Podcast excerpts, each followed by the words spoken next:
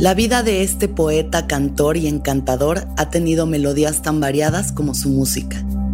Desde crecer rodeado de mujeres en una ciudad machista y violenta, hasta buscar la paz a través de la razón, David no deja de agradecer para ser feliz.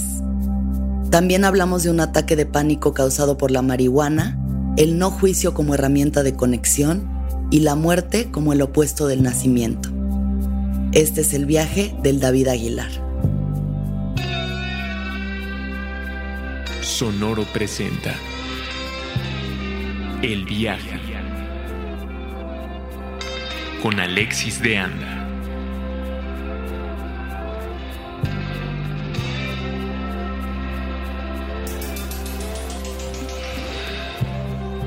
Hola, yo soy una persona que nació en el noroeste de México, en una familia bastante normal y una persona que se siente afortunada. Me gustó la música desde niño y las palabras y terminé siendo un compositor de canciones que graba y canta y que le gusta escribir.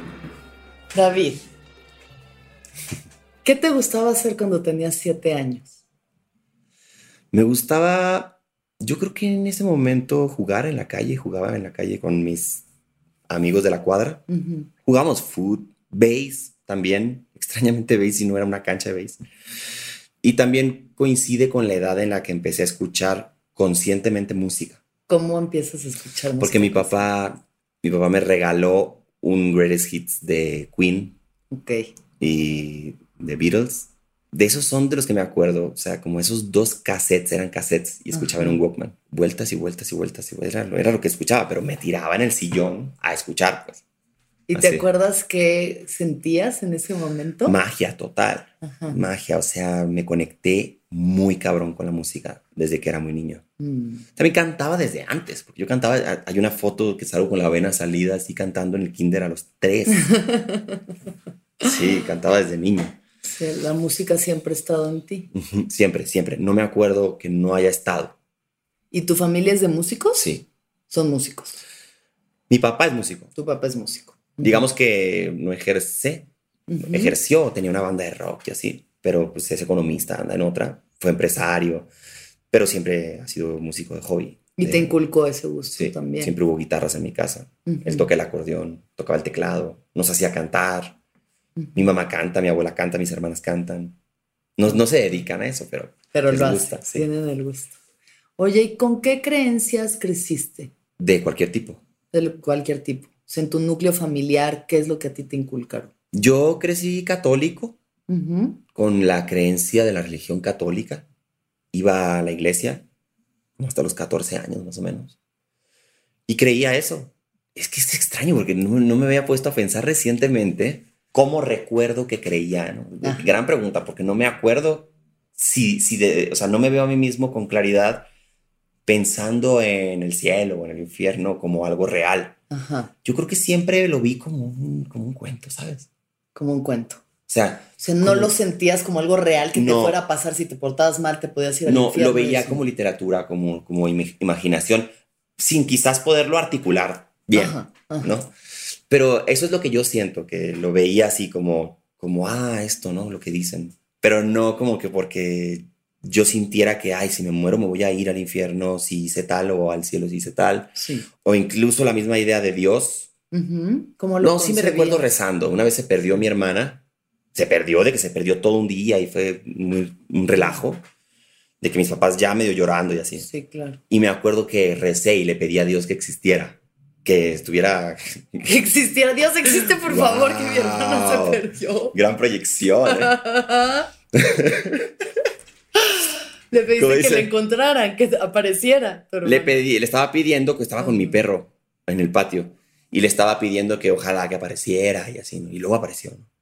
¿Y eso reafirmó tu fe en Yo Dios? Creo que sí, quizás lo volví a usar varias veces. sí. ¿Qué otra creencia creía quizás que... ¿Qué creías como de el trabajo, por ejemplo? O sea, tú que veías que ibas, ¿sabías que ibas a ser músico desde niño o pensabas que ibas a hacer otra cosa? Yo pensaba que iba a ser músico como desde los nueve. Ok. Hubo un momento, me acuerdo muy bien, estábamos viendo un concierto de Queen en la tele y, me, y volteé y le dije a mis papás, yo quiero ser músico. Mm. Tenía como nueve años. Y fue así como que, ah, pues qué padre, pues sí, pero ya veremos y no sé qué, ¿no? Pero me acuerdo que yo dije, sí quiero. Y luego pasaron dos años y empecé a tocar la guitarra y ya estaba como en eso y supe que iba a ser músico, como tres años después, o sea, ya lo supe con más certeza, ¿no? Pero no, me preguntaste algo... Eh, el trabajo. El trabajo. Me lo preguntaba poco, era como muy desprendido de esa ciudad. A mis siete años estamos hablando, ¿no? Sí, como de niño, o sea, ¿cómo se formaron tus creencias? Una cosa que me marcó mucho es la, como el entendimiento, quizás muy temprano, sobre el dinero.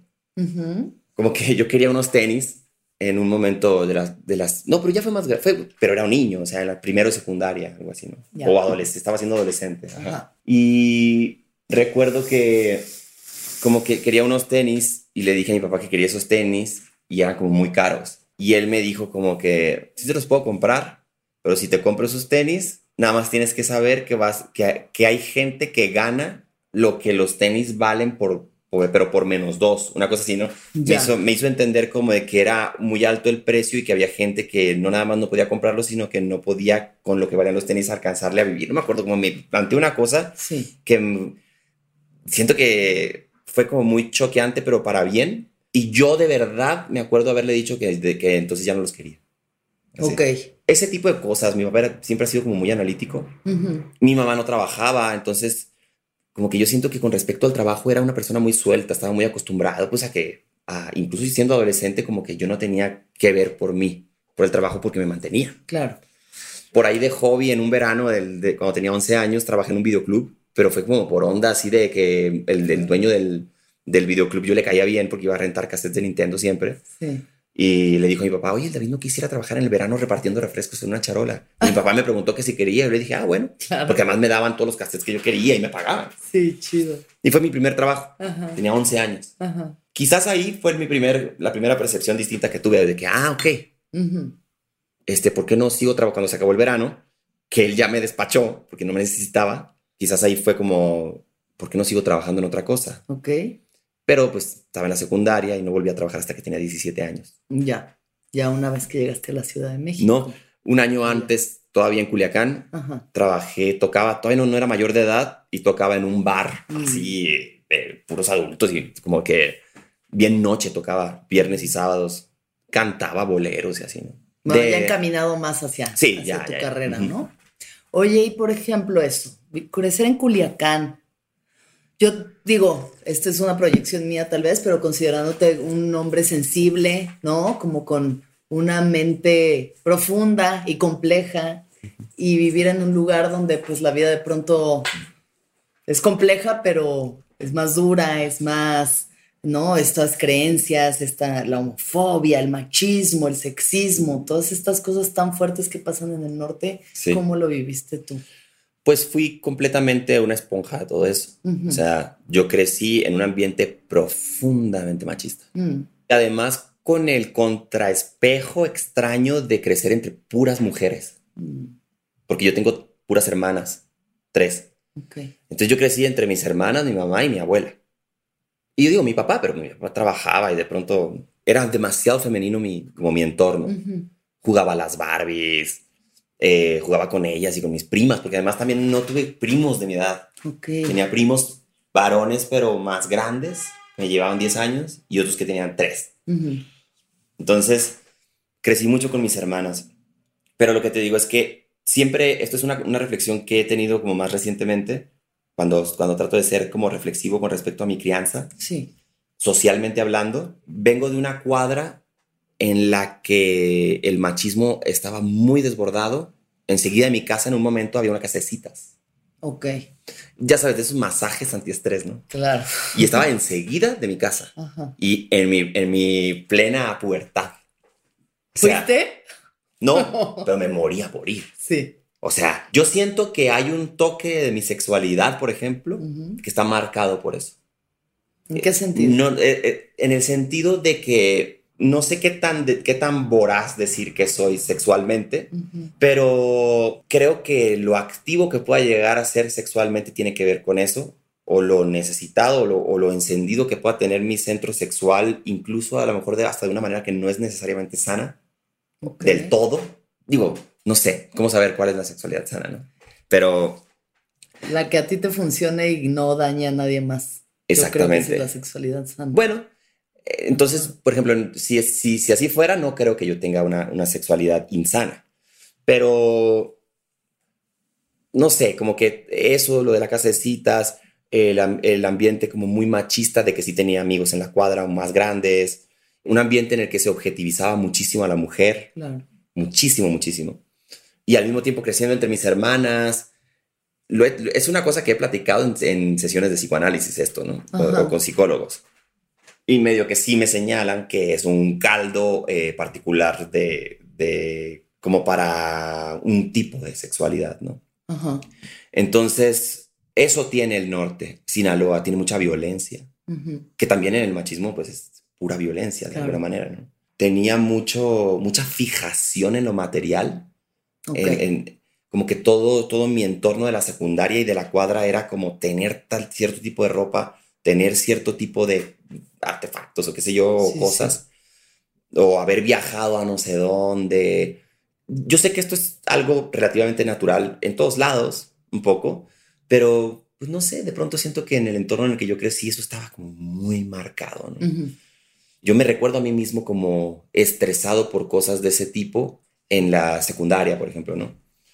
Pero también una cosa que vale la pena recalcar para mí es el aspecto de la violencia. Era muy violento el Culiacán de los 90. Claro. Muy, muy violento de que en lo menos 20 tipos pegándole a uno en, las, en la escuela al final, en la salida. Ajá yo me salvé dos, tres veces de que me pegaran así porque tenía amigos que estaban vinculados un poco a la narcocultura. Ok. Y, medio que me salvaban, ese tipo de, vida así, ¿no? Y todo estaba además relacionado de alguna forma con esta cultura del narco, ¿no? Total, totalmente. Yo tenía un amigo que, o sea, su familia estaba en el narcotráfico totalmente. Ya, todo el mundo sabía además. Claro. Y entonces de pronto en mi casa como que les daba desconfianza que yo me juntara con él pero él era de verdad mi amigo porque además llegó desde bien chico, bajó del cerro así en la primaria y nos hicimos muy amigos, jugamos básquet y después como que después fue el salto que pegó su familia eh, o su papá. Ya.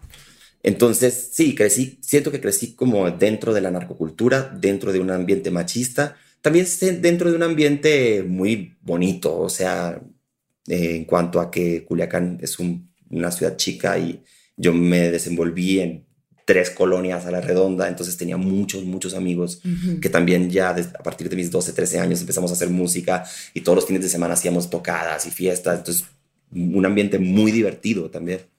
¿Cómo crees que permea, digamos, toda esta violencia en la psique de, de la gente de Culiacán? En eso, o sea que para empezar, siento yo que se que perdieron hace mucho tiempo la capacidad de asombro con respecto a los temas de violencia y asesinatos y eso, y es como muy normalmente visto el hecho de que a lo mejor alguien por ahí traiga una arma o, o el rollo de que no, pues fulano lo levantaron y no sé qué, y ya no se asustan tanto. Claro. O, qué sé yo, ¿no? Ese tipo de cosas. Creo que sí, la gente de Culiacán está acostumbrada a eso y al mismo tiempo se ha hecho como resistente y no, la gente que no está dispuesta a ceder frente al narcotráfico como una alternativa incluso derivada de, de condiciones sociales eh, específicas que te orillan a, o sea, como una única oportunidad, ¿no? Porque yo sí entiendo eso también. ¿Sabes qué? Esta conciencia me la dio Culiacán. O sea, que siempre me he imaginado a un tipo que gana el mínimo y tiene dos hijas y se le enferman y, no, y, lleva 10 años picando una piedra de la que no sale una vida mejor y entonces llega un tipo en una troca del año y le dice, güey, ven conmigo, yo te voy a pagar tanto. O sea, claro. ya no puedo con esto, voy, o sea. Totalmente, sí. Entonces, ¿qué tiene que ver con lo que platicábamos eh, ahorita en, en, en, en el pre-podcast? Que con respecto a no juzgar las vidas. A no juzgar las vidas, claro. O tratar de ser comprensivo con los orígenes de las vidas de las que estamos hablando. Es que hay que entender las circunstancias y son muchas capas invisibles, o sea, son, ¿no? Esas, esas capas que, que, que, envuelven a la violencia, al narcotráfico, al machismo, al sexismo, o sea, son, son tantas capas tan, tan invisibles y tan grandes que es como difícil meter algo dentro de una jaulita así. Exacto, sí, sí, sí, yo también. Yo también. Y sobre todo en culturas como las del norte, en los que teniendo tan pocas oportunidades de progreso, por así llamarle, ¿no? De igual y tú quieres ser un artista, pero no hay dónde, no hay, ¿no? no hay oportunidades. Pues qué, ¿con qué vas a hacer dinero? Sí, sí, sí, sí. ¿Cuáles son tus oportunidades para hacer dinero o para vivir esta vida de rockstar que mucha gente aspira a tener, ¿no? Cuando estás bien joven, inmenso, quieres esto y pues estas son tus oportunidades para ser un rockstar, ¿no? Sí, sí, sí, sí. Entonces sí, y eso no quita que además sea gente que en muchos otros sentidos es muy bondadosa y es muy buena, ¿no? Sí, incluso también me atrevería a decir, a poner como el, el punto de que la gente de Sinaloa es como muy cálida también, como muy, eso, como muy amorosa al mismo tiempo. Claro. Yo siento sin tener datos para, para decir o como ningún fundamento más que lo intuitivo, que la gente de Sinaloa o de Culiacán particularmente, mm. porque Sinaloa es muy diferente, luego Mazatlán de muchos no tiene nada que ver, pero yo en Culiacán, donde yo crecí, yo siento que siempre, siempre he visto que hay como una reacción muy hermosa en mucha gente como contrapuesta a la, a la narcocultura. Ya. Por ejemplo, siempre recuerdo con mucho amor eh, y con un, como muy encendido de una manera muy artística el centro de Culiacán. Mm los cafés, y eso es lleno de pintores, lleno de poetas, lleno de gente que, que hacía teatro, mucho teatro, mucho teatro. O sea, no sé por qué hay tanto teatro ahí. Y como que ahí mismo se retroalimenta, se autodevora, ¿no? Sí. O sea, muy local. Culiacán también es una zona muy particular porque es como una especie de isla. O sea, la ciudad más grande cerca está a 10 horas. Ya, sí. Es Guadalajara. Sí. Y luego para arriba ya está el Hermosillo a 10 horas también y luego la frontera, ¿no? Entonces está como en el medio de una nada entre la sierra y el mar. Mm. Eh, nunca había dicho esto, pero siento que de verdad es una zona que está como isla sin estar rodeada de agua. Ya. Sí, qué lindo. Aunque está pegado al agua, pero digo, está aislado Sinaloa. Y bueno, entonces tú, ¿en qué momento decides yo eh, voy por otra vida?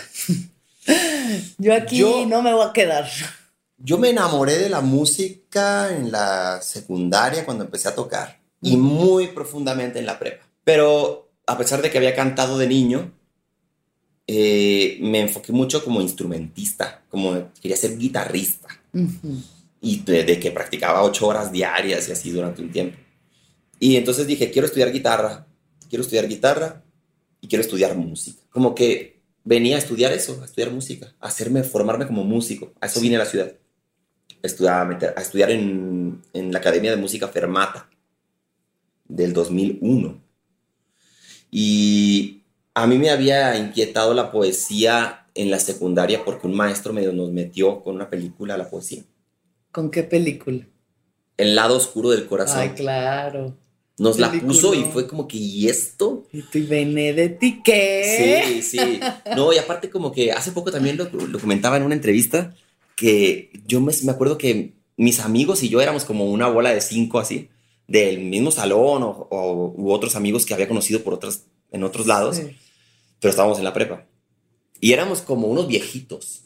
Siempre fue como, como tuve un lado como muy, como muy, como que me salté una parte, siento, siempre sentí eso nos veíamos a nosotros mismos como viejitos, como ya adultos, queríamos ser grandes, súper grandes. Refinados. Refinados, grandes, y, y, escribíamos en las servilletas, en los cafés, y, hacíamos cosas como, como que escribirle un poema a un señor que se veía triste y así, o sea, estábamos súper ondeados. Qué chingón. Y siempre, siempre tuve como la inquietud con la poesía, pero yo no, nunca las había visto juntas.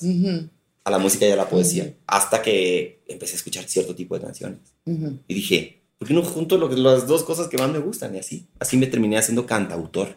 ¿Cómo fue tu experiencia llegando a la Ciudad de México a principios de los 2000? Pues llegué y 10 días después se cayeron las Torres Gemelas. O sea, me acuerdo que acababa de llegar aquí y después pasó eso. Eh, llegué el primero de septiembre del 2001. Eh, vine a estudiar a la escuela, me sentía muy solo. Recuerdo sentirme muy solo y, y, francamente no me sentía tan feliz. Claro. O sea, no sé, como una especie de microtrauma constante que tenía ahí. Eh, vivía con un amigo que también se había venido por primera vez, nunca habíamos estado aquí. Mm. Vivíamos en una parque mm, cerca de Coyoacán y de ahí nos íbamos a la escuela y casi que íbamos a la escuela y regresábamos a dormir, a tocar, a estudiar, a la escuela. Entonces como que me pasaba muy lento el tiempo. Aparte tenía una novia en Culiacán que había dejado, que terminó cuatro, veces, cuatro meses después esa relación. Pero de todas maneras, esa situación siento que siguió durante como unos tres años. Como que no me hallaba no me hallaba, no me hallaba. Y nada más estuve un año en la escuela. Después me salí de la escuela y empecé como a tocar en la calle, en el metro, en foros que me invitaban lejísimos. Empecé a conocer la ciudad y anduve como muy informal tocando. Muy, muy despreocupado de todo. Y estuve años así. Pero... Y la experiencia para ti no fue, bueno, como veo a veces que pasa con amigos que se vienen a vivir, a vivir a la ciudad, sobre todo el norte, ¿no? Como de salir de estas jaulas tan, tan cabronas de machismo y demás y llegar a una ciudad donde igual en el 2000 estaba más tranqui, pero ya ves como otras mentalidades, ¿no? Otras formas de vida y ves lesbianas y gays y todo eso. Sí, es como un choque cultural que dices, órale. Claro, todo eso, incluso cosas como por ejemplo a pesar de que, de que hay mucha eh, en Sinaloa, en Culiacán, yo, por ejemplo, fue hasta que llegué a la Ciudad de México que como que gente empezó a fumar marihuana a mi alrededor, por ejemplo. Ya. No sé por qué no pasaba en la prepa, o sea, no, o no me llevaba con gente que ya había descubierto la marihuana. Después todo mi mundo estaba rodeado de marihuana. Pero siento que es tarde a como se usa ahora ahora como que siento que los de 14 ya están fumando marihuana, así siento eso. Pues sí, puede ser. Yo también como a los 17, 18 es cuando descubrí la moda. Y yo creo que una vez que tú la descubres también resuena con otras personas que fuman. Pero sí, ahorita ya todo está más avanzado. Estos niños vienen muy adelantados. El pollo trae mucha hormona. Exacto.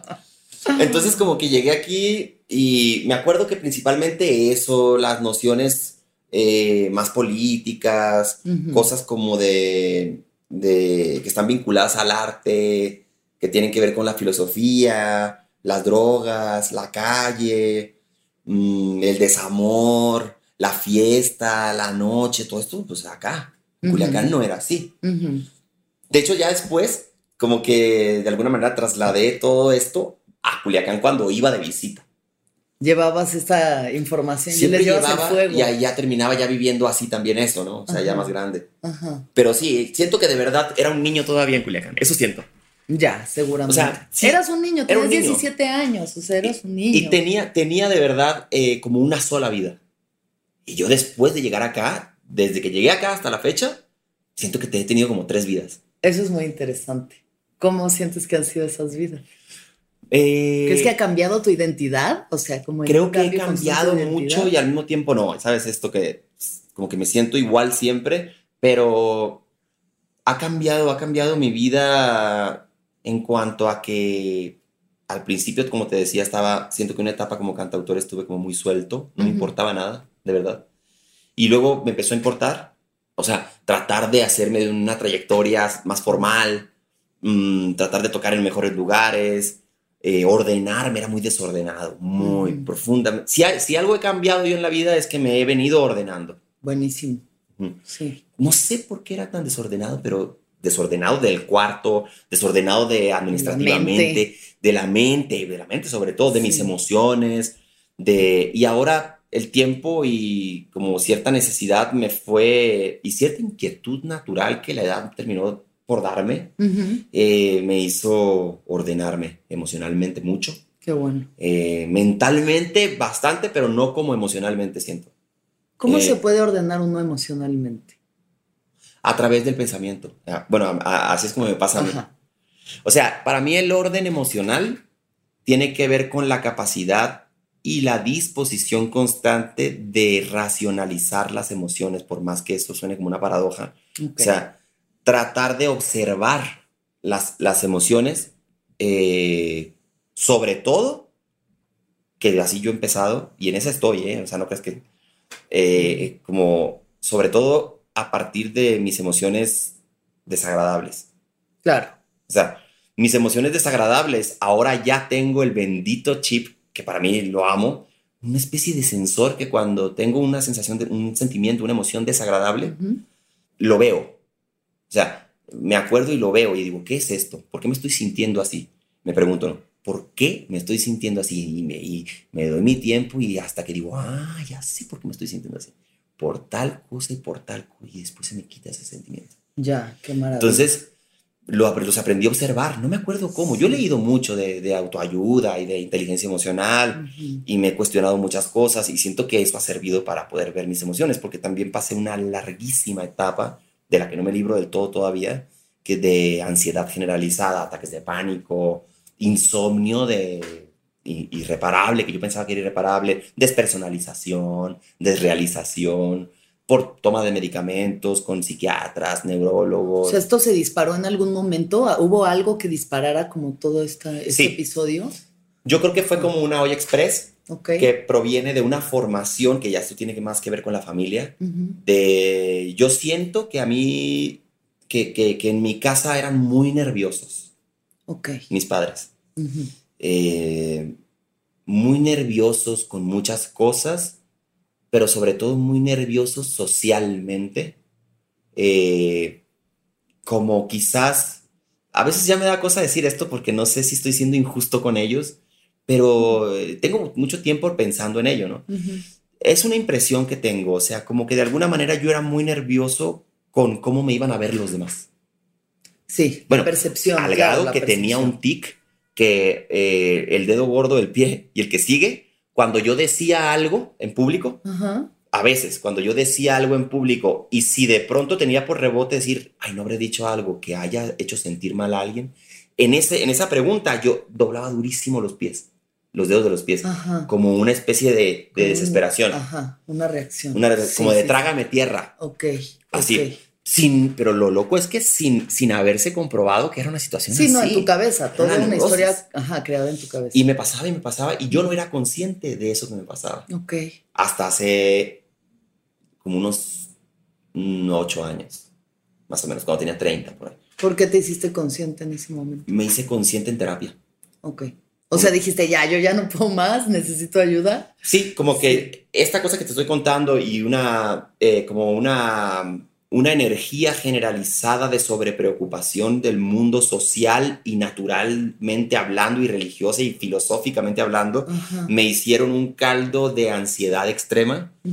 Y además yo no dormía bien, tomaba mucho, eh, no sé si me alimentaba bien, hacía poco ejercicio en una época. Yo creo que todo eso hizo, y un desamor llegó a... así Y entonces eso fue en el 2008. Ok. En el 2008 y ahí tuve mi primer ataque de pánico. Pero pensaba que me estaba volviendo loco. Sí. Eso es lo que yo pensaba. Sí. Un amigo me dio Chronic eh, para calmar mi ansiedad antes de que me diera el ataque. Porque yo ya traía como ansiedad y ansiedad de todo esto que te cuento. Y un amigo como para calmarme me dio Chronic. Yo, yo escuchaba que la marihuana te quitaba la ansiedad. Entonces te dio Chronic. Me dio Chronic para, quitarme la ansiedad. ¿Y? Y me fui a la mierda. No tienes idea. O sea, nunca en la vida sentí tanto miedo. o sea, tuve mi primer ataque de pánico al grado de que yo no sabía que era un ataque de pánico al día siguiente. Me puse tan mal. O sea, en tu pacheca tú estabas así de que ya. Yo le estaba diciendo como podía a, a, Rolti, que es, uno, es como mi hermano, que fue el que me dio. Le estaba diciendo, güey, me estoy volviendo loco en este momento. O sea, me estoy volviendo loco, estoy seguro. Y estaba yo, debo haber estado temblando, no sé, ¿no? Y él me decía, tranquilo, no está pasando nada, y nada más tuviste, fumaste mucho y no es que así, ¿no? Es muy clásico eso. Claro, sí. Pero bueno, a mí lo que me preocupó fue que yo con ese toque tuve una reacción muy extraña. Dejé de sentir la boca. Okay. Una cosa muy física, o sea, sí, sí. dejé de sentir la boca al hablar y eso me detonó el ataque de pánico. Entonces como que me tocaba todo el tiempo. Y de ahí tengo el tic todavía que todo el tiempo me estoy tocando la boca. Ok. O sea, estoy hablando de que 2008, o sea, 11 años llevo con él. Sí. Y entonces tuve el ataque de pánico. Al día siguiente me di, por ahí me dieron un calmante de algo, no me acuerdo qué, y me dormí. Y al día siguiente me levanté y una amiga me llevó a un neurólogo porque yo ya sentía como me sentía muy mal. Ya. Y, el, y le dije al neurólogo que había tenido un colapso nervioso, así le dije. Y a ver, cuéntame qué te pasó. Y le conté todo. me dijo, tú no tuviste un colapso nervioso, tú tuviste un ataque de pánico. A ver, ¿y qué te ha pasado? ¿Te ha pasado esto? Y no sé qué me hizo una entrevista. Y le dije, sí. Y eh, me dijo, yo te voy a curar, pero tienes que hacer lo que yo te diga. Porque si no, luego es delicado y no sé qué. Me acuerdo, me acuerdo mucho de eso. Y, y yo, ok. Y era un neurólogo de los más prestigiados de Culiacán. Entonces, y me dijo, bueno, para empezar te vas a tomar estos medicamentos, pero no vas a comer esto, esto, esto y tal, y tienes que hacer ejercicio y tienes que dormirte las mismas horas durante seis meses y no sé qué. Le hice caso en todo. Nunca he tenido una, una época más dorada. Ya. No, me acuerdo que yo no lo podía creer. Me levantaba y decía, ah, un éxtasis. También por el antidepresivo. seguro, ¿no? El antidepresivo y que el clonazepam me hacía dormir. Una mezcla ahí de varios factores. Pero no manches, o sea, estaba viviendo en Culiacán porque había ido a hacer un disco de banda cuando pasó esto. Y en esos seis meses hice como 80 canciones. Eh, bajé peso porque corría todos los días, me sentía súper lúcido, súper bien, así. Y después empecé a tener recaídas, ¿no? Porque dejé los medicamentos porque me sentía ya muy acá. chido. Y ya después tuve otros periodos también. Pero bueno, en, resumen, la ansiedad y el pánico y como la latencia de las enfermedades mentales, de alguna manera siento yo que ha estado medio presente en mi vida, ¿no? O sea, o de los desórdenes mentales, no sé si decir enfermedades mentales, puede ser que sí, pero han estado ahí. Y eso me ha hecho también como investigar y tratar de racionalizar qué es lo que puedo hacer para ayudarme y estar bien. Claro, eso es lo que te ha llevado a el observador, lo que llamamos el observador. Sí, a observar, a observar y observar. Ajá, que sí, es muy fuerte, es que la mente se puede ir a unos lugares tan cabrones. O sea, yo, yo, a mí me pasa mucho como en situaciones amorosas, como a mucha gente, ¿no? Pero cada quien como que se agarra de cosas distintas. Yo para lo del trabajo, por ejemplo, como que va y viene y trabajo y todo fluye y como que no es una preocupación. Pero en situaciones de desamor me meto en unos discursos mentales que pueden durar meses, años. O sea, alguien con quien estuve un par de meses me puedo quedar enrollada un año en... Ok. ¿Sabes? O sea, y es algo que he aprendido a observar también, porque me ha provocado mucho sufrimiento a lo largo de mi vida. Entonces, a, través de un montón de herramientas, de este, terapia, meditación, plantas medicinales, etc., he como logrado poco observarme, ¿no? Justo observarme. Pero me parece muy interesante eso, como, la, cómo, lo, otras personas utilizan sus herramientas, ¿no? Que no necesariamente es una, una terapia de ayahuasca, ¿no? Una ceremonia de ayahuasca, sino sino eso, o sea, salir de los medicamentos, a mí se me hace muy fuerte. Bueno, yo estoy orgulloso de mí de alguna manera, no porque necesariamente haya comprado del todo el discurso de que los medicamentos terminan por hacerte daño todos y así, ¿no? No sé, debe haber medicamentos que ayudan a gente. claro. De hecho, un ejemplo es mi papá. Mi papá lleva casi 40 años tomando Ativan, que es pues, un, hay un ansiolítico que creo que tiene un condimento antidepresivo de algo. Ok. Eh, lleva 40 años tomándolo. Y dice él que lo salvó yo vengo de una familia por mi lado paterno, eh, ansiosa, nerviosa, aprensiva, fóbica. Y él es un caso para mí que digo, ok, bueno, mi papá dice que él no aguantaba ya más y que los medicamentos, esto lo ayudó a dormir, lo ayudó como a, relajarse muscularmente y a relajar la mente y que entonces pudo estabilizarse. Sí. Digo, si era así, está bien, ¿no? Totalmente. Porque antes no había esa alternativa. Regresamos al no juicio, ¿no? Al no juzgar el por qué una persona hace lo que tenga que hacer, incluso estar en la calle eh, inhalando pegamento. Claro, sí, sí, sí. Por no ir más lejos. ¿No? No, y por ejemplo, eh, yo los medicamentos los dejé porque a mí particularmente no me estaban haciendo bien otros medicamentos. Yo como que después tuve un episodio muy extraño en el 2012 que también con un psiquiatra me dio otro medicamento que ese sí me puso muy mal.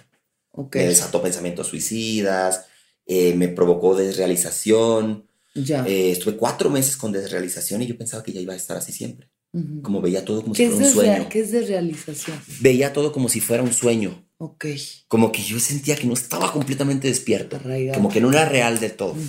y, era horrible. Vivía en constante, en constante liberación de jugos gástricos por el pánico. Ya. Así. De que pánico y pánico y pánico. Pánico y gastritis, suena fatal. Sí. Suena una mezcla. Y angustia. Una angustia existencial que tenía, que así de angustia, angustia. Te lo juro que en esa época yo me levantaba, me despertaba en las mañanas cuando conseguía dormir. me, me, me despertaba y decía, no otra vez estoy aquí. Mierda, otro día aquí. Así, no lo podía creer. Y estaba en consideraciones de matarme. Sí. Así, porque dije, si esto persiste, habían pasado tres meses. Si esto persiste, ya no voy a aguantar. Yo no quiero estar así. Claro, qué hueva vivir así. Y bien angustiado, bien angustiado. Entonces la gente a mi alrededor también estaba bien sacada de onda en esa época. Eh, y un día, me acuerdo, que esto es bien bonito. No sé con qué tendrá que ver, pero un día me levanté ya aquí en, es que como que en ese entonces yo estaba con alguien de Culiacán. Ok. Entonces la iba a ver mucho y luego venía ella. Y, cuando estuve aquí, en un momento, un día me desperté y sentí como algo diferente, como que un, un pasito hacia lo normal y, de- y de ahí me agarré. Como que me, me compré la historia de que al día siguiente iba a ser un poquito más. Ok. Un O sea, más. solo así, de la más. nada. Ajá, de la nada, de la nada. Sí. Y hasta que vi que sí, sí, iba mejorando. Y pasaban dos semanas y mejoraba poquito y luego retrocedía y yo no. Y así, como una, como, como si cargara un bebé, así sentía. Ajá. Hasta que de pronto pasaron los meses y ya me empecé a sentir mejor y dije, ok, ya entendí que tengo que esperar. Esperar, esperar. Y cuando menos pensé, es el hoy. Saliste del hoyo. Qué bueno, qué maravilla. ¿Te ha ayudado tener estos, estas situaciones, estos episodios para la creatividad? ¿Tú Sí. eres partidario de la creencia de que el sufrimiento ayuda a, a Yo creo que hay, hay dos tipos de sufrimiento. Ajá. Yo creo que hay el sufrimiento feo, por más extraño que suene, pero luego hay un sufrimiento que como que se argumenta dentro del ser, Mm, que es distinto. O sea, yo puedo sufrir por alguien y no sentirme angustiado existencialmente. ya. El problema es el sufrimiento existencial, que ese es el sufrimiento, en mi opinión, por el que la gente se termina suicidando. Claro. Sí, sea, sí, o sea, ¿es- ¿qué hago aquí? ¿Para qué es todo Sí. esto? ¿Cuál es el punto? ¿Cuál es el punto? Y además, ¿por qué me siento tan, eh, tan en combate de manera natural con el simple hecho de existir? Sí, sí. O sea, eso, sí, con la vida misma. con la vida misma, en combate, en, en como que no te trata bien ni tú a ella y están como enojados profundamente y como desconocidos y como, como con mal gesto. Eso es horrible, que eso yo lo viví. ¿Y eso sientes que ya lo superaste? Eso sí. Eso ya fue. Sí, eso Ajá. sí. Todavía de pronto sí tengo episodios que digo, ah, me entra como un vértigo de existir. Ok. Como que el asombro de existir me da miedo. Como me sirvió tanto de poesía, de existir, qué chingón las estrellas. Y luego se me pasó de, como que se me pasó de la línea hacia el miedo. Muy extraño. Ok. Al grado de que me sobrecoge y que no, me da como un, como un poquito de angustia. Pues Saberme sí, vivo. es que sí, es, es, es algo, es tan inabarcable, es tan, es fuertísimo. Muy Estar vivo fuerte, es fuertísimo. Muy o sea, fuerte. Muy fuerte que dices, Sí. ¿qué es esto? ¿Qué es esto? ¿No? Sí. Tengo una canción que se llama así. ¿Qué es esto? Ajá. Y Ajá. eso, Y, en, y entonces, bueno, y junto con esto y con todas estas situaciones que te están pasando internamente, también tu carrera empieza a ir cada vez mejor, ¿no? Que ese es como el gran sueño. Cuando eres un artista, puta, por fin estás viendo la luz. Y con eso también viene la fama y con eso también viene la atención de la gente y Sí. las chicas y las fiestas y todo eso. ¿Y cómo lo has sobrellevado tú? ¿Cómo lo has experimentado? Bueno, de- yo mentiría si digo que yo no quería. Bueno, voy a decir quería porque ahora no lo sé. Ok. Pero antes Ujú. sí tenía yo el deseo como de, de no, no, no un, deseo principal, Ujú. sino lo veía como parte natural de todo y me, me parecía bien porque yo estaba muy interesado en como en hacer canciones que pudieran escuchar la mayor cantidad de gente. Claro.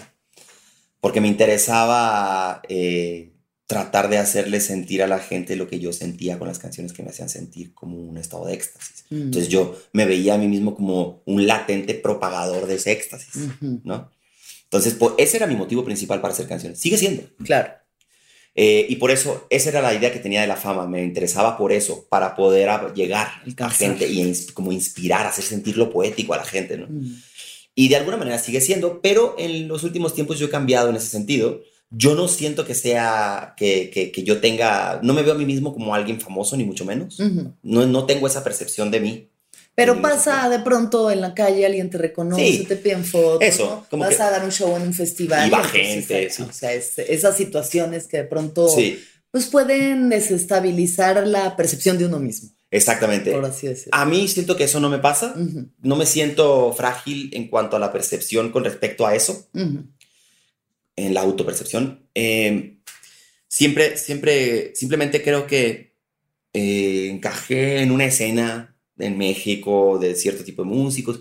Siento, me siento parte de una escena. Ujú. Eh, y, y- y como que me gusta, me gusta fluir con, como con los demás. O sea, no me gusta verme nada solo. Me gusta de alguna manera siempre sentirme como que formo parte de, de un grupo de músicos, ¿no? Sí, Aunque somos solistas. La colectividad es lo que nos salvará más ahorita que nunca. Sí, sí, sí. ¿Cómo ha cambiado tu percepción de tu trabajo con la cuarentena? Se solidificó la idea de que no me gusta tocar. Ok. Yo venía desde hace dos años ya no queriendo tocar en ¿Por vivo. qué? Yo creo que tiene que ver con que soy, soy un alma muy caprichosa para, para la música. La amo tanto que no la puedo hacer rígida. Ok. Eso sentía. Entonces, por ejemplo, conforme uno va tocando en foros o en festivales o en lugares más formales, tienes que ser más rígido con los tiempos, con el orden de las canciones, con cómo tocas, cómo te anuncias, el pre, vender los boletos, Ujú. toda esta cosa más industriera, siempre me hizo mucho estrés. Ya. Me hace mucho estrés. A mí me encanta tocar y me encanta cantar, pero en casas de amigos, en la calle, en situaciones random, eh, solo yo en mi cuarto y así, ¿no? O incluso, me- y, em, sí, en situaciones, por ejemplo, si, si viajaría, qué sé yo, a Guadalajara a un concierto en una casa de alguien porque van a, a hacer otro evento y no sé qué, y quieren que cante yo cuatro canciones, esa es mi situación ideal. Ok. Pero el, Más íntimo. ajá, Algo más íntimo, más refrescante. Ujú. Pero el rollo de Lunario cuesta tanto, el David Aguilar, vengan a verme, no puedo con eso. Ok. No sé por qué. Ajá. Y la gira sistemática también me da conflicto. No es tocar en vivo de manera industrial lo que más me gusta. Lo que más me gusta es componer, crear, y me gusta mucho el mero acto de publicar canciones. Publicar, o sea, Que salga. que salgan, que estén ahí y que escuche y eh, esa ilusioncita como de una conversación alrededor de lo que uno publica, me Ajá. encanta. Porque además recibo el feedback. Sí, claro. Y, y yo también comento y no sé qué, y a veces siento que compongo también muy marcadamente para los mismos compositores. Ok. Que compongo para ellos y ellos Sí. escuchan y se tripean y me dicen, oye, tal cosa y no sé qué. No sé, no veo real, no me veo a mí mismo, y es que interesante, no lo había pensado, no me veo a mí mismo en la actualidad, creo que el COVID ha tenido que ver, lo so- solidificó esta idea, Ujú. como alguien que está buscando de verdad penetrar más en la industria en un sentido general Ujú. me veo a mí mismo como alguien que ya está ahí y que, que mantiene una conversación con cierta cantidad de gente Ujú. y yo me siento muy inspirado en contraposición por, eh, como el de regreso, ¿no? De lo que recibo de, de la gente Claro. y me veo muy atrapado intelectualmente en la búsqueda de nuevos formatos de canción dentro del estilo que yo hago. Ok. Muy, como un, casi como un sudoku. Así de que, ay, ahora puedo hacer esto y ahora ta, ta. Es, muy, es algo muy intelectual al mismo tiempo que emocional para mí. Ajá. Eso está lindo también. O sea, justo como cuestionarse las formas del lenguaje. A veces uno se clava como con lo que funciona o con lo mismo, ¿no? Pero creo que eso es Sí. gran parte de la poesía también. Es desestructurar y, y buscar nuevas formas. Y a quién le robas y a quién le das y de dónde sacas lo que sacas o de, o de dónde sientes, qué tanto sientes que descubriste un punto de algo. Es muy entretenido y muy apasionante por eso. ¿Cómo te va con la crítica negativa? Bien, me malviaja, supongo que lo normal. Por ahí si veo algún comentario negativo, entiendo. Por ejemplo, hay comentarios negativos que los entiendo muy bien. Cuando alguien me, por lo general, cuando alguien me pone, ¿y este tipo por qué canta así? Entiendo a esa persona. Ya. No canto, no canto. eh, o sea, entiendo que no, que no puedan comprender Pero cómo canto, que Ajá. tengo una voz extraña. Ya. Y es- esos comentarios no me, no me generan, ah, me, me gustan un poco. Ujú, ujú. Eh, pero cuando veo que es más bien que se trata de una cuenta alternativa para decir algo y es que yo percibo que es como algo así, siento feo, porque digo, ¿por qué? ¿Qué habré hecho sentir a quién? ¿no? Aunque te voy a decir algo, me pasa muy poco, Qué bueno, sí. muy poco. Sí. Yo eso pienso también hasta que me meto así a ver un video de YouTube mío y veo los comentarios y digo, ay, güey. Pero bueno, hay que entender que cada quien está expresando Sí. lo que tiene adentro y Sí, no, exactamente. o sea, esa parte. No, pero por ejemplo, yo ayer estaba viendo un par de videos míos de hace tres años que tienen también un buen de comments. Todos los comentarios son buenos. Qué chido. Todos los comentarios son. Por ahí uno de que, ah, este- ¿y este por qué toca la guitarra así? No sé, cualquier cosa. Ya. O ayer que eh, puse una foto con Gabriela Ruiz, una amiga, y, y un tipo decía ahí, eh, ah, porque una amiga puso dos masters, o sea, ella y yo, y un tipo le puso abajo, masters, master Joaquín Sabina, ya cambien de peda. No sé qué. Entonces, pero también me divirtió. Y luego le pone mi amiga, Joaquín Sabina ni me gusta, pendejo, no sé qué. Oye, a ver, justo sacaste ahorita material y la palabra que tengo más clara de este material que sacaste es agradecer. Sí. ¿Qué piensas del agradecimiento? Pienso que es el, el agradecimiento, yo lo veo como el salto más corto a la felicidad. Así lo veo. Es más, yo a veces he estado triste por algo y me acuerdo de esto y entonces me pongo a dar gracias random, randomly, así de que, y ya, se me quita luego. O sea, el agradecer es como la felicidad.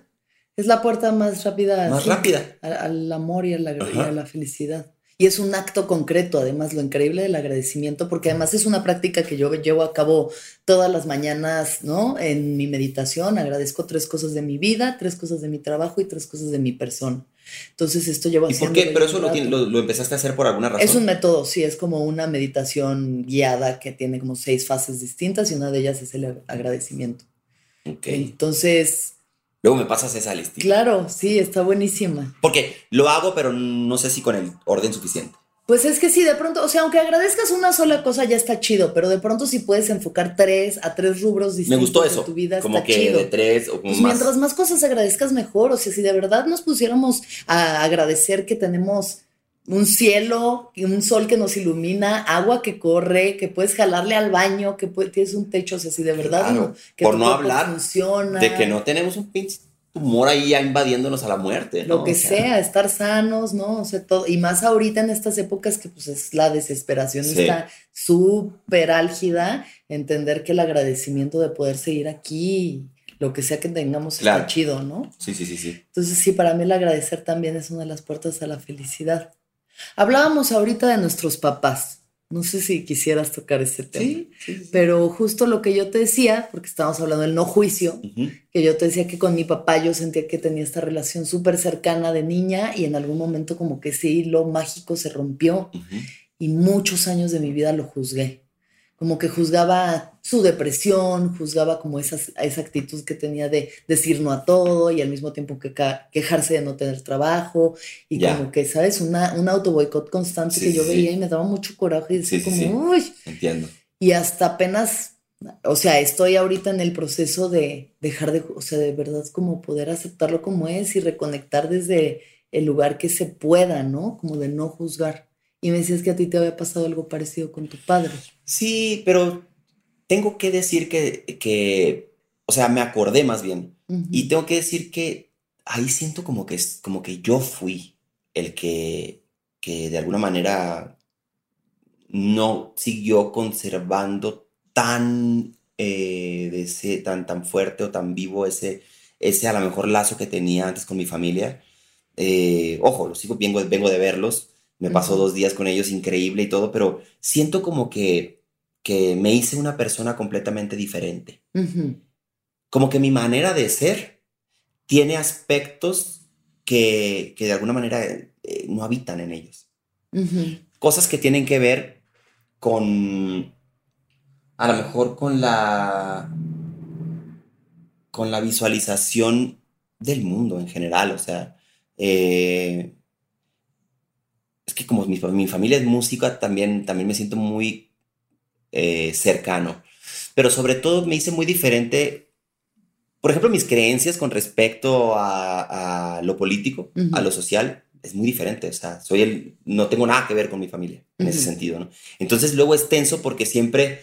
Eh, cuando salen esos temas, aunque hemos aprendido a la tolerancia, ¿no? Claro. O sea, salen esos temas y entonces nos ponemos a platicar, yo ya sé que cómo tengo que actuar para no sentirme mal yo y para no tampoco hacer sentir mal de regreso, eh, de pronto siento como que, como ellos son muchos, se, se, pasa y yo me siento mal, entonces tengo que también ejercitar más mi tolerancia. Siento que es como un aprendizaje eso.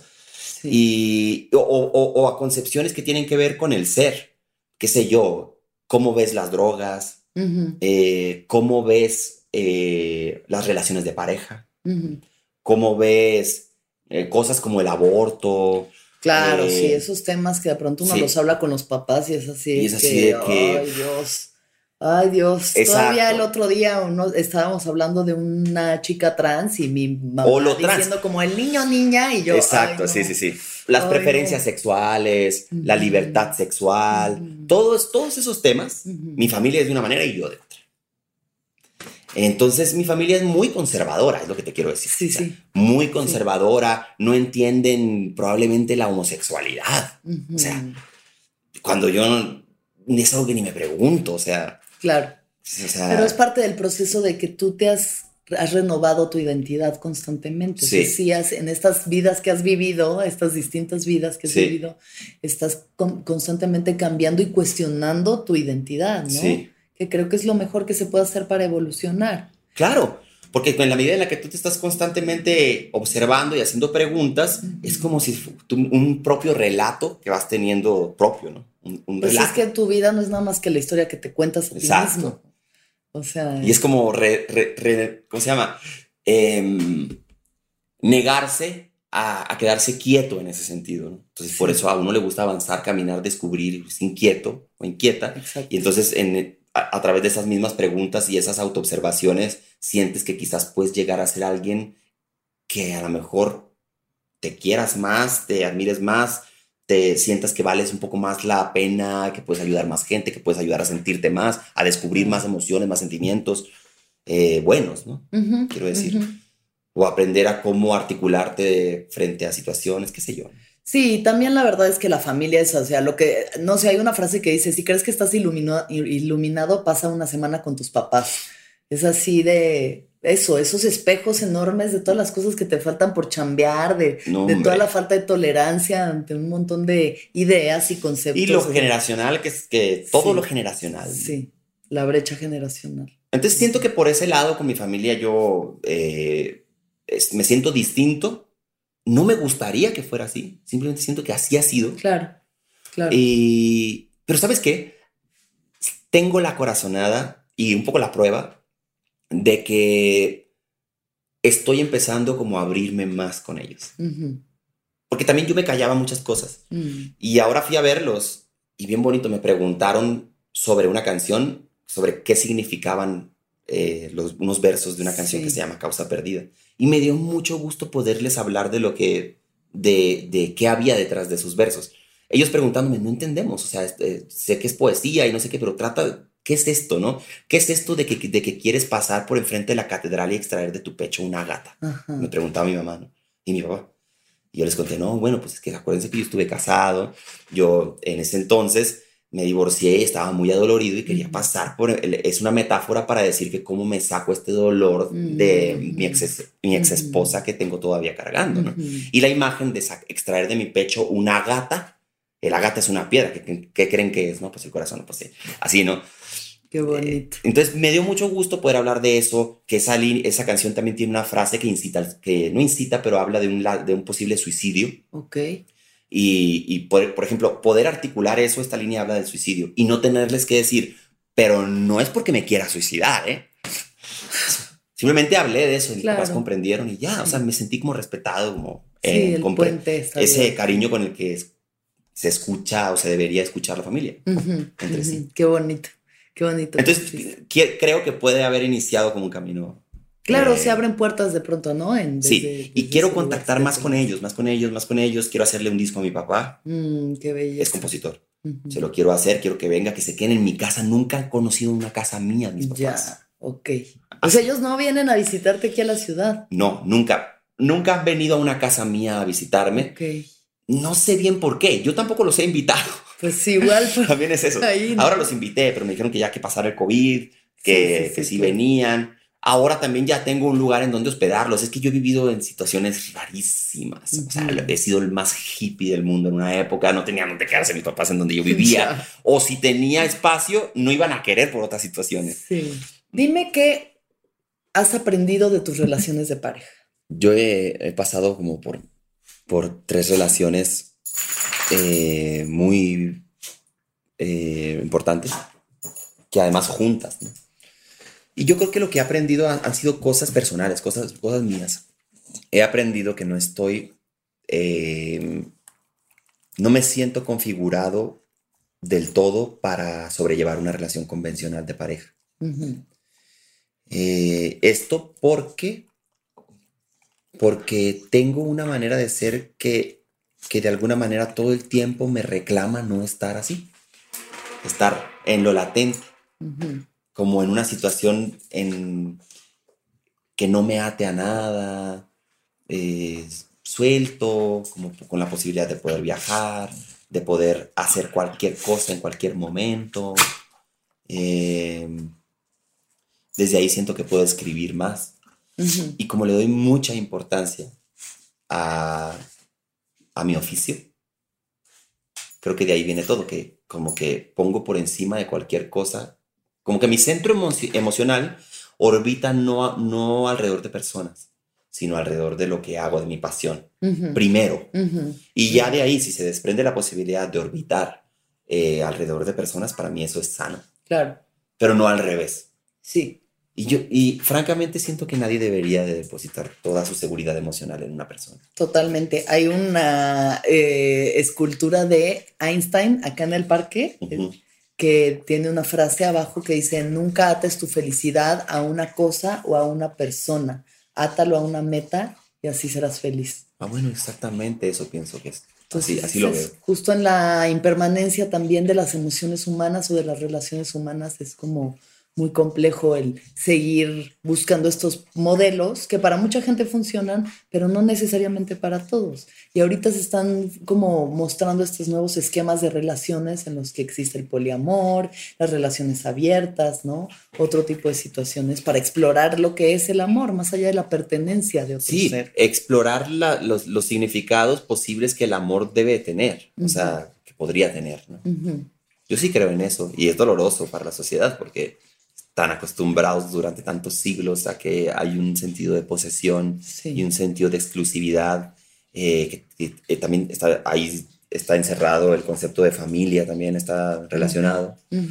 y, pero también la familia, el concepto de familia está cambiando en cuanto a que, pues no sé, hay más, en mi opinión, hay más eh, conciencia con respecto a las crianzas, a la procreación, o a la decisión de no tener una familia, ¿no? Más ahorita que nunca, yo creo que todo, o sea, no sé, para mí incluso teniendo como la, el anhelo de tener una familia, en este momento, bajo esta circunstancia pandémica, digo, fuck, estoy con este mundo, yo no quiero bebés con mascarillas, o sea, yo no sé si... Está tan raro el mundo en este momento que sí. Y pues habrá que replantearse.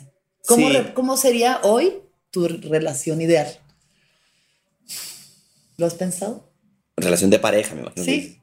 Una relación de pareja ideal. Sí, sí lo he pensado. Es una relación que para mucha gente podría ser más fría, pero que para mí es mucho más especial en la imagen que tengo de ella, porque nunca la he vivido. Que para mí es más especial porque es una relación em, sujeta, antes que nada, a la razón.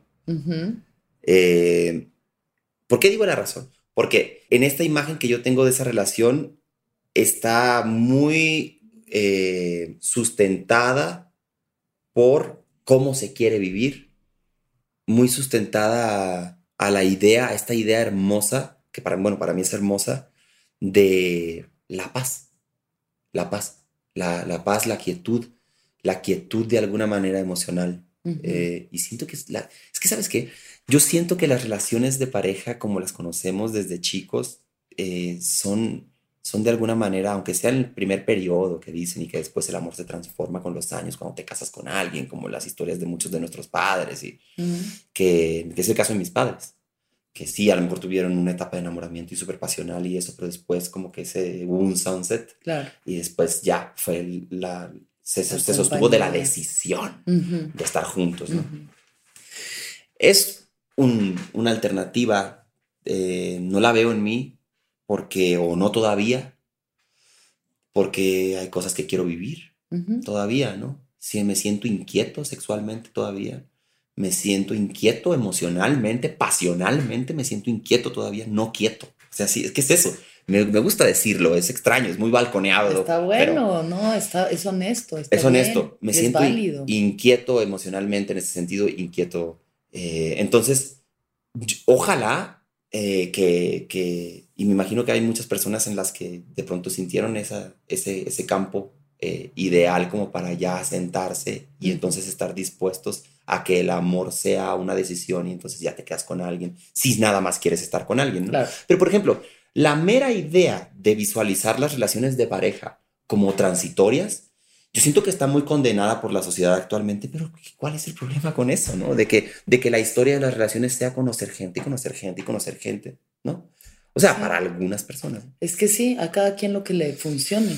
Ajá, sobre todo en retrospectiva, o sea, visualizar a alguien con 80 años que hasta sus hasta que cumplió 70 se quedó con alguien fijo hasta su muerte eh, y que tuvo un montón de parejas antes, pues no, no, sabría cómo decirle y no vería por qué decirle que eso estuvo como mal o algo así. ¿no? Para nada. Fue su manera de ser. A mí me emociona mucho, de pronto me ha tocado conocer, sobre todo una señora que conocí una vez en un asilo que tenía como 75 años, me dijo, es que tengo un novio. yo, cuéntame más, o sea, qué belleza puede tener otra vez esa chispa de ilusión, ¿no? Y no estas estructuras en las que pues las cosas se calman y ya te quedas como en esta meseta. Sí, porque como que la parte de la sociedad más convencional ve con ojos ridículos las, las, experimentaciones o las aventuras de cierta edad en adelante. Exacto. Pero eso, exacto, como el ejemplo de la señora que, o, u otras gentes, artistas, personalidades que se conocen, que han tenido como vidas más inquietas en ese sentido. Y uno dice, bueno, es una elección, ¿no? Es una elección. Es una elección. Y sobre todo, en mi caso, eh, esa, esa posibilidad está muy justificada porque a mí me gusta el relato me gustan las historias, me gusta que pasen cosas en mi vida. Yo lo que quiero es, si bien me va, un día llegar a tener, qué sé yo, no sé, 70, 80 años, ojalá, y poder ver hacia atrás y ver que hice un montón de cosas y que no me detuve y que no tuve miedo, que no tuve miedo de hacer cosas. Yo eso es lo que quiero. Yo no quiero tener 80 si, eh, o cualquier edad y ver hacia atrás y, haber dicho, ay, tuve miedo de cosas. no, no quiero. Sí la experiencia. Incluso aunque eso implique eh, el, el, a lo mejor cuando cumpla 40 quedarme con alguien para siempre. No sé, a lo mejor me dan sí, esa es otra experiencia, ¿no? Trato de no pensar también ya mucho a futuro. solo trato de, de, hacer lo que me gusta hacer, de, de mantener mis amistades, gente que me gusta, sentirme activo creativamente, sentirme activo socialmente y, y creo que mi relación, por lo tanto, en este momento ideal es la medio que la no relación o como relaciones que son, te digo, para mucha gente a lo mejor más fría, pero que para mí simplemente se trata de una relación eh, más, eh, más de sí experimentar cosas juntos, sí compartir, pero un poco como clausurado todo el tema de los para siempre y y, o el formar una familia, o, o el reglas más rígidas de no ver a más gente, sí. o no sé. Así lo veo ahorita. No lo, no lo estoy diciendo como me gustaría decirlo, pero es algo así. Yo sé, sí. La libertad, la libertad. La libertad y el aprendizaje de ese nuevo tipo de relación me da mucha inquietud. Mm. Como que siento que es un tipo de relación que a lo mejor después muta hacia libertades que son hermosas. no, sé. si exista, debe haber parejas así. seguro que se puede. Oye, bueno, finalmente, cinco preguntas, no son, cuatro, cuatro preguntas que te voy a hacer. que sean. Son cuatro preguntas últimas.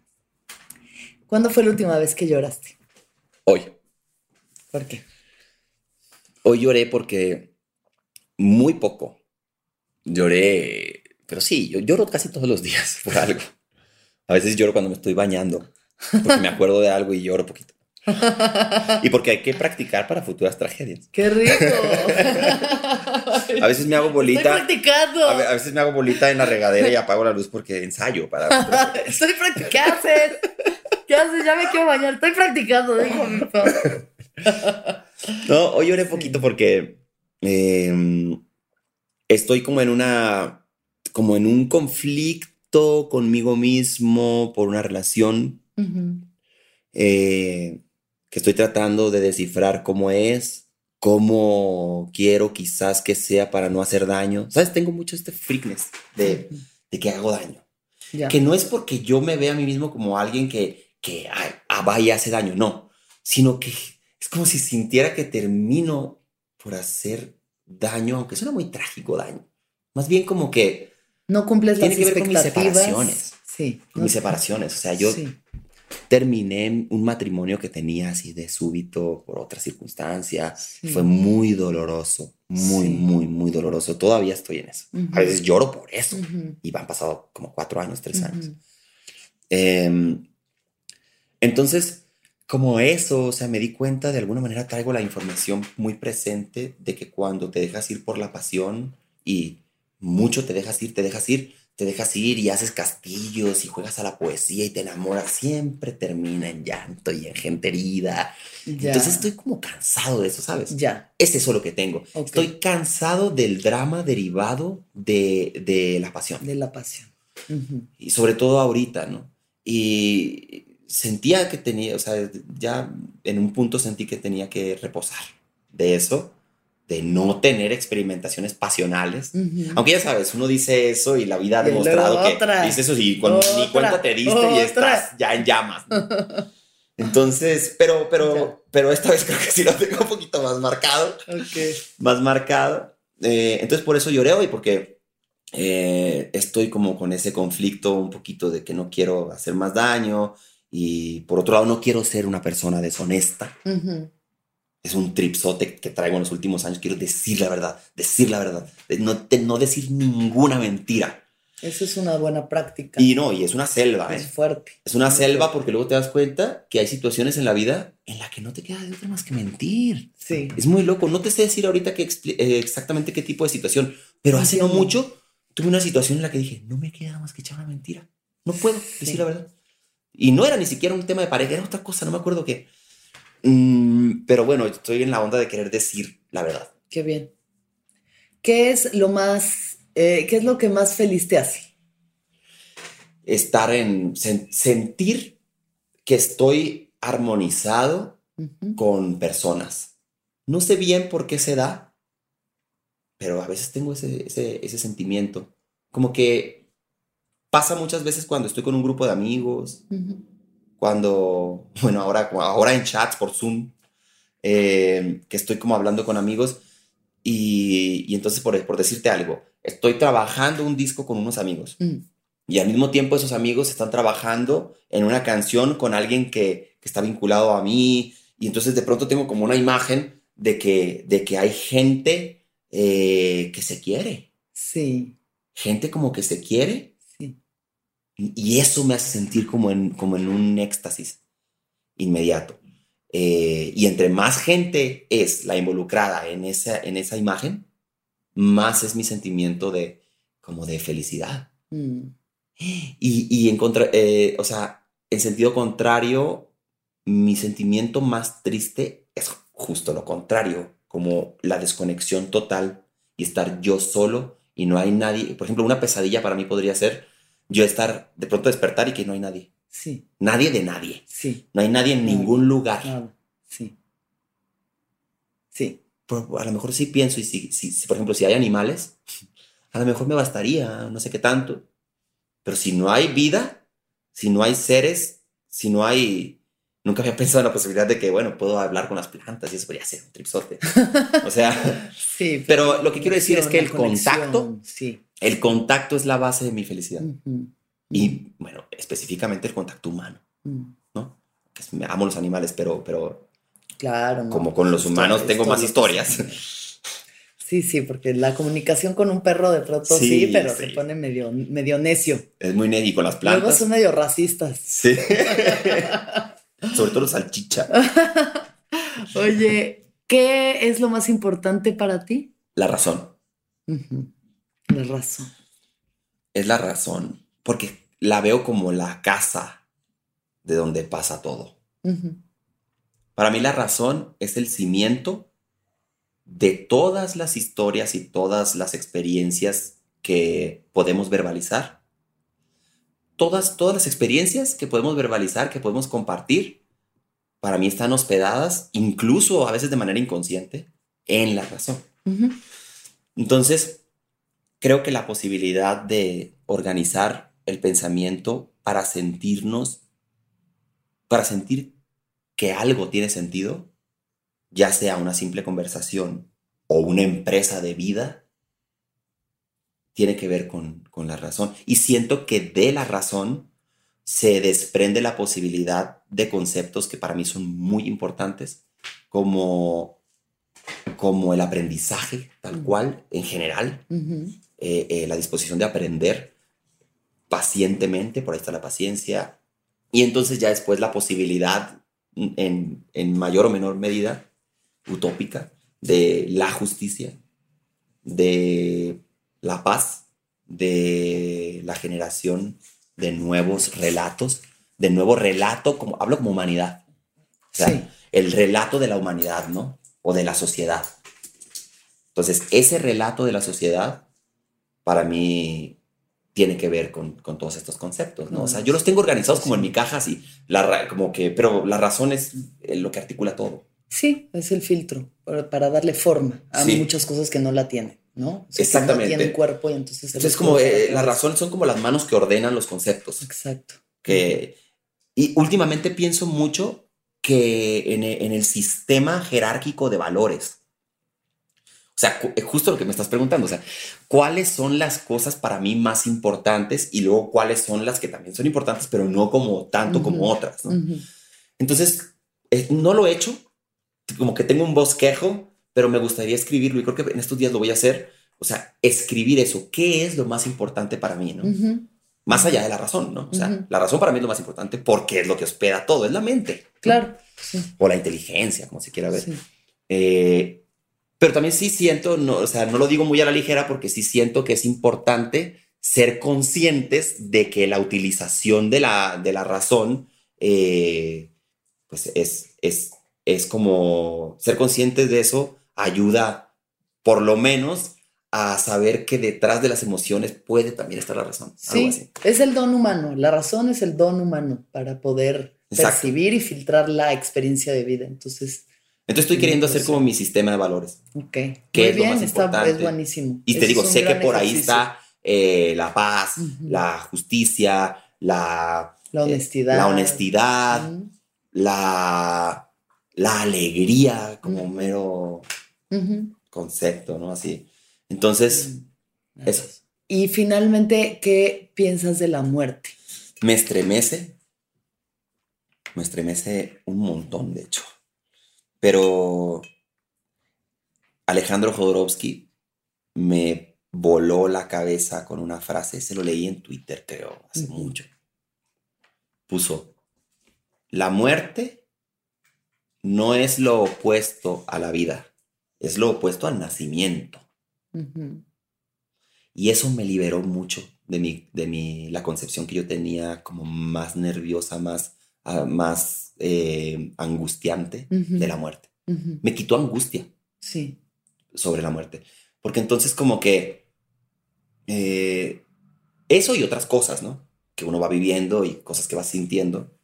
Eh, entonces como que simplemente la muerte la empecé a ver como un escalón, ¿no? como, un, como un pasaje, como un acontecimiento en el que para nada termina el todo, eh, sino que es una cosa que pasa.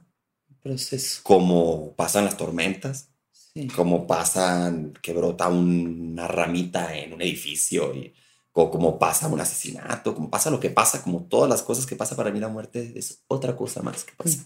No más que, pues obviamente nos estremece porque no sabemos qué onda, ¿no? Pues no, no, lo conocemos. Hasta que nos toque y puede ser en cualquier momento. Entonces, esa, esa inminencia es lo que están...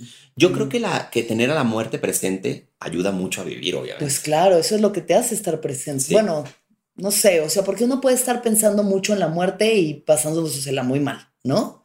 O sea, cuando uno se regodea en el concepto de, ¿y si se muere mi familiar? ¿Y si me muero yo? ¿Y si? Pero si estás consciente de que esto se puede acabar así, te arraiga directamente al presente, a la experiencia de la vida. Yo jamás había visto a la muerte como autora, como autora de la actividad. Sí, porque no haríamos nada. O sea. Sí, si vives por siempre, pues bueno, que padre o no, no sé, pero creo que eso, el saber que eh, de un segundo a otro, por eso cuando la gente experimenta muertes cercanas, a veces son despertares espirituales muy profundos o su propia experiencia cercana a la muerte. Como decir, es que, güey, sí se puede acabar en cualquier momento. ¿En qué le estás cagando? ¿Qué aprecias? Dile a esa persona que la amas. Abraza, vive, ríe, busca, haz. Yo creo que la muerte es en sí el código que tenemos para accionar. Así de sencillo. O sea, accionar. O sea, la existencia de la muerte en nuestra cabeza, que somos conscientes de que nos vamos a morir, es significa que podamos hacer cosas, que podamos vivir, vivir tal cual. Entonces, si no supiéramos, si no tuviéramos el conocimiento de que nos vamos a morir, no viviríamos. Pues muchas gracias, David. Gracias por la plática. Gracias por todo lo que haces. a ti, te agradezco mucho. Gracias. Mucho estas preguntas tan exquisitas, mm. tan de raíz, tan eh, removedoras.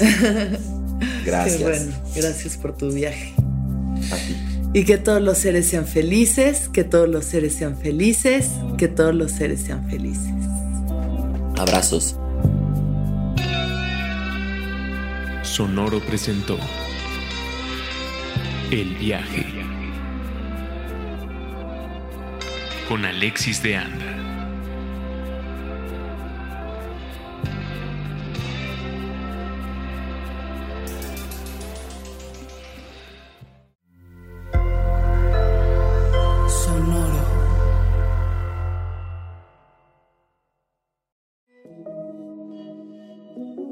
Hola, soy Roxana Castaños, una apasionada de la meditación y de todos los temas que nos llevan a una transformación espiritual, y te invito a escuchar Intención del Día, un podcast de Sonoro para dirigir tu energía hacia un propósito de bienestar. Encuentro un nuevo episodio todos los días en cualquier plataforma en donde escuches podcast. Intención del Día es una producción de Sonoro.